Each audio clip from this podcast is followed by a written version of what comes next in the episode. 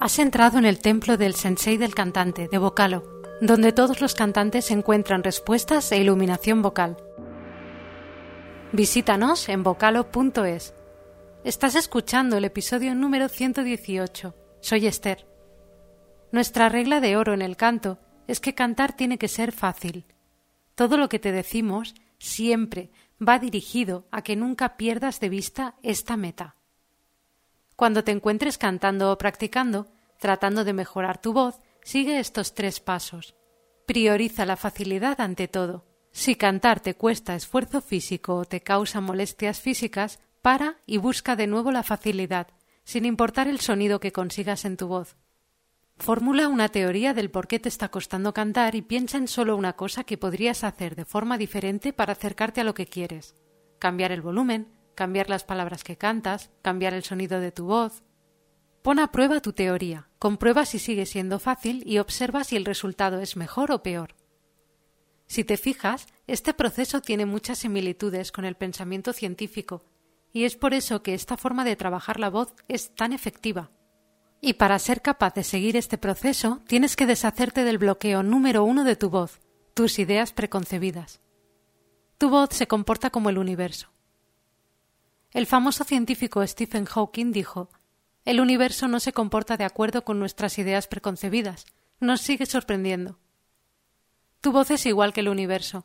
No va a obedecer tus órdenes sin más. Tu voz tiene su propia forma de funcionar y tienes que adaptarte a ella, aprenderla y entenderla a un nivel muy interno. Stephen Hawking sabía que tenía que aprender cómo se comporta el universo si quería entenderlo, dejando a un lado lo que él pensase. La forma de dejar de lado sus ideas preconcebidas era llevar todo lo que pudiera a la práctica.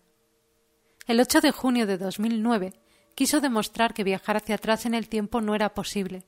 Organizó una fiesta para viajeros del tiempo, pero solo envió las invitaciones cuando la fiesta terminó. Publicó invitaciones en todos los formatos que pudo, tanto físicos como electrónicos, con la esperanza de que sobrevivieran dentro de miles de años y así las pudiesen ver en el futuro. Incluso la prensa hizo eco de ello. Pero nadie se presentó a la fiesta, y así pudo probar su teoría. Como cantantes, tenemos que librarnos de las ideas preconcebidas sobre nuestra propia voz. Mi voz es grave, por lo que tengo que sonar de esta forma. Mi voz no tiene potencia, por lo que solo puedo cantar este tipo de canciones. O mi favorita.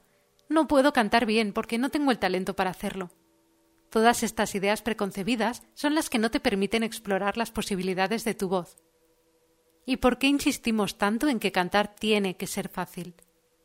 Cuando cantas forzando tu voz y te está costando la vida el hacerlo, hay dos inconvenientes evidentes. Uno, tu voz está sufriendo físicamente, porque no la estás utilizando de la forma correcta.